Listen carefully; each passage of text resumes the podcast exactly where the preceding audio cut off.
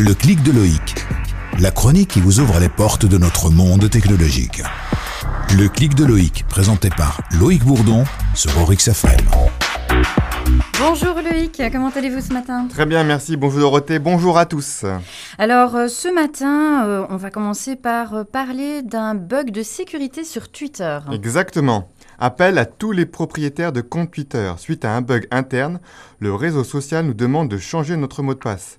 Même si, selon le communiqué, aucune intrusion ou utilisation malveillante n'a été détectée, je vous conseille fortement de suivre ces recommandations. Normalement, selon les standards, votre mot de passe est haché ou crypté directement après la saisie pour être stocké de façon illisible et inutilisable. Or, sur son blog, Twitter nous informe que des mots de passe ont circulé en clair avant d'être cryptés.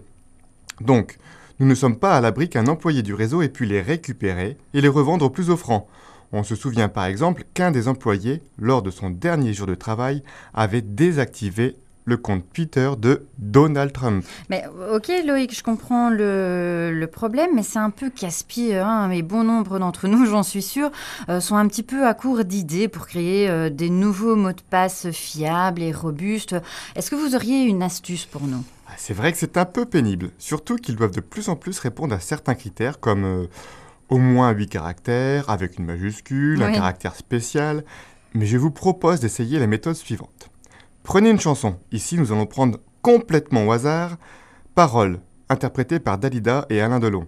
Mhm. Prenez la deuxième phrase de la chanson. Par exemple ici, je te regarde comme pour la première fois. Oui. Prenez les initiales de chaque mot et si vous avez un chiffre, utilisez directement sa forme numérique. Nous obtenons donc le mot de passe J majuscule TRCPL1F. Ah, Vous avez ainsi une base facile à retenir que vous pouvez ensuite modifier à votre guise.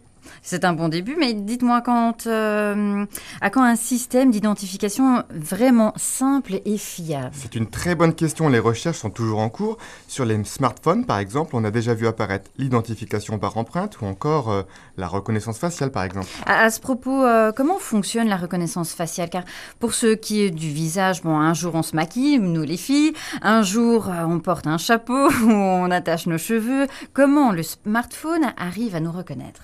À partir d'une intelligence artificielle spécifique. Et pour l'entraîner, cette intelligence, à reconnaître des mots de passe, euh, des visages, des paysages, plusieurs techniques existent. Par exemple, Facebook a expliqué récemment qu'il utilisait le réseau social Instagram. Il utilise en fait les hashtags que nous associons à nos photos. Par exemple, si 50 000 utilisateurs postent une photo du Mia avec le hashtag dièse MIA, l'intelligence artificielle va apprendre à reconnaître ce magnifique musée sous toutes ses coutures.